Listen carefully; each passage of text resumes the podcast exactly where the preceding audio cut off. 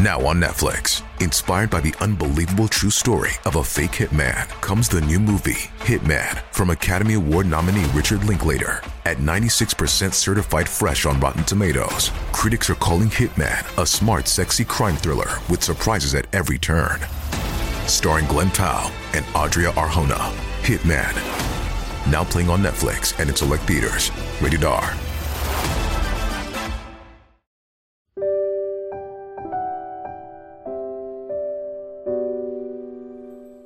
一花一世界，一叶一如来。大家好，欢迎收看佛禅。今天和大家分享的是，周国平说过：“人生最好的境界是丰富的安静。红尘滚滚，纷纷扰扰，多少人迷陷于浮华之中，难以自拔，最终沉沦于世俗的洪流中，失去了应有的宁静和快乐。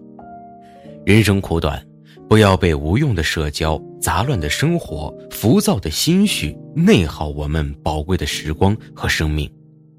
学会减法生活，做好断舍离，因为安静的人生才是最好的人生。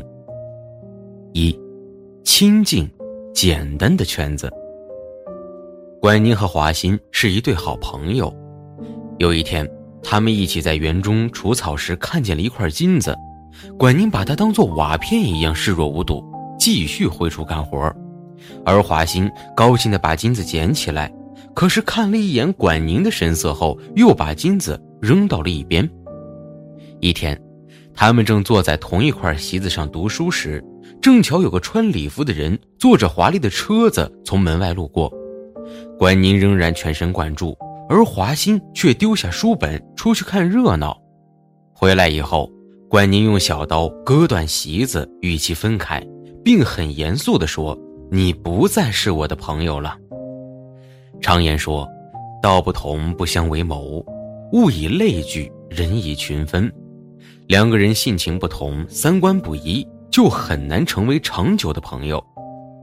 音乐才子李健从不用智能手机，也不喜欢无用社交，但是他并不孤独。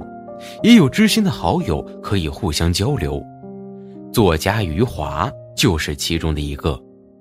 两个人每个月至少要聚一次，品红酒、谈文学，说说笑笑，争争辩辩中，思想在碰撞，智慧在交换，灵感在迸发，友情在升华。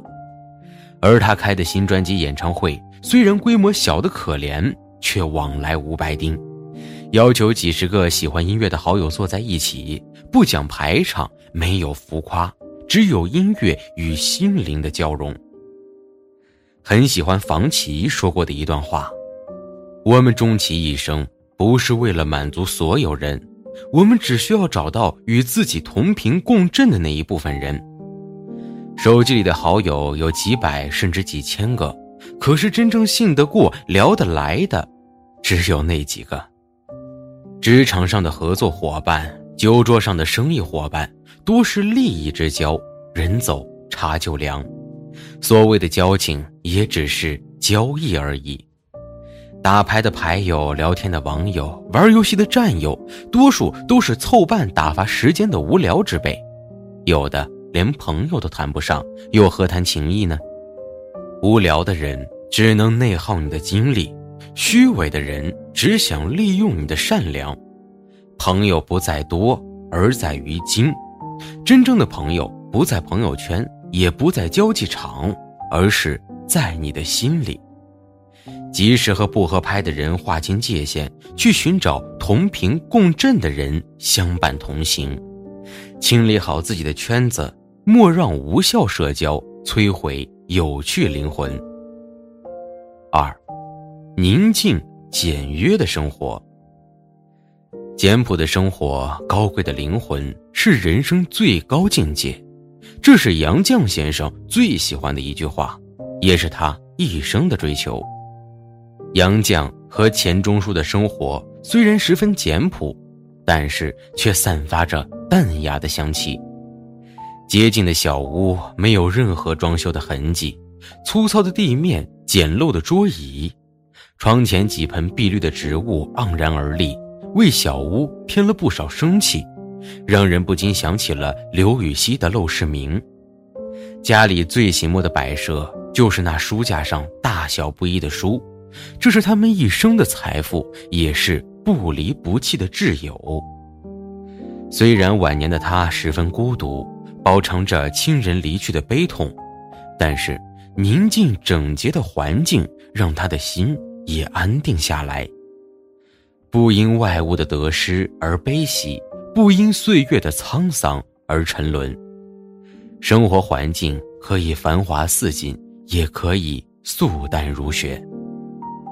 九零后女孩乔桑，曾经也是一个网购狂人。无意中，她看到日剧《我的家里空无一物》，忽然有感而发，于是渐渐的断了买买买的念头，学会了断舍离的理念。搬入新家以后，除了摆放书架。衣柜和吃饭用的长桌长椅以外，他把这个八十八平米的屋子变得几乎空无一物，家徒四壁。没有床，一个可折叠的木板铺上床单就可以安踏；没有沙发，一个瑜伽垫坐上去就可以冥想。吃简单的菜，穿朴素的衣，读有趣的书，行绿色的路。断舍离的生活让这个九零后女孩成功出圈，还被央视赞叹：“家，就像一辆你出行需要的车，简朴是低配，舒服是标配，豪华是高配。”现在很多年轻人都喜欢网购，家里囤积了大量的衣服、鞋帽、生活用品，占据了很多的空间，又因为终日忙碌不能及时整理。让房间变得杂乱和拥挤不堪。更可悲的是，有一些东西当时很喜欢，可是打开包装后又不如意，懒得退也懒得用，堆在一边如鸡肋般，食之无味，弃之可惜。盲目跟风常常让人越来越浮躁，内心简单才会少欲少求。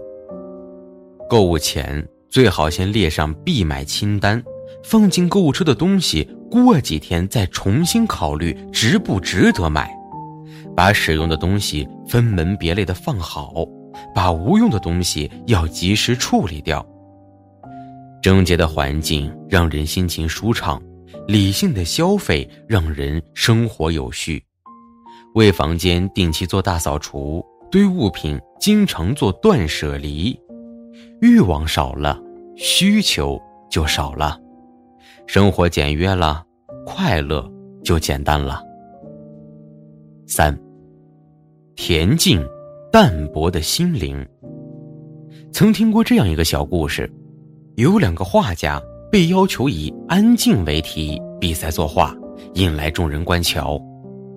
第一个画家画的是平静的湖水，湖面如镜，波澜不惊。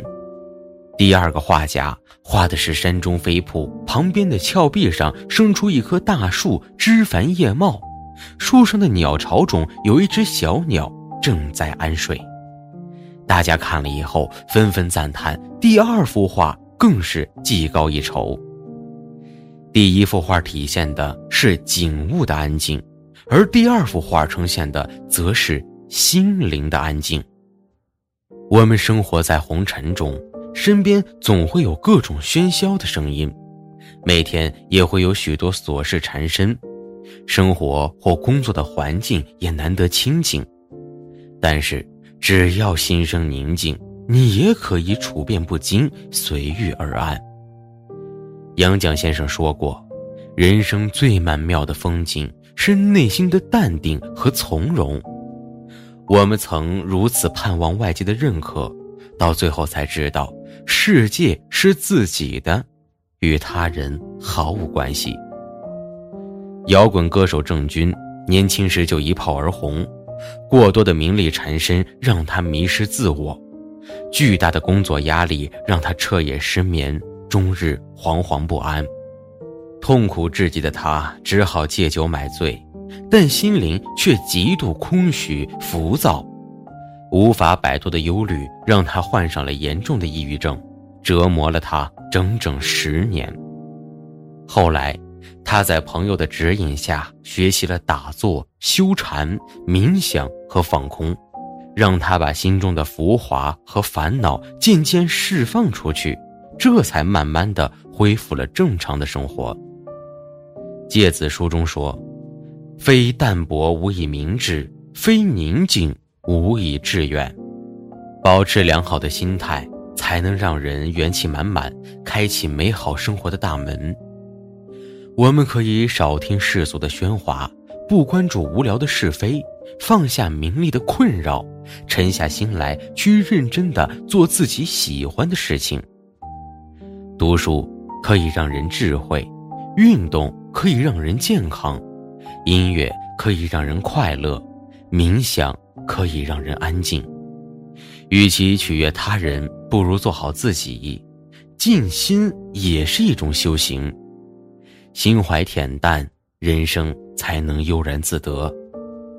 很喜欢网上看到的一段话：静是一种气质，也是一种修养。一个人只有内心宁静了，才能真正的做到安静，才能脱离世俗的烦恼，不与人计较与争辩，而是淡然而优雅的活自己。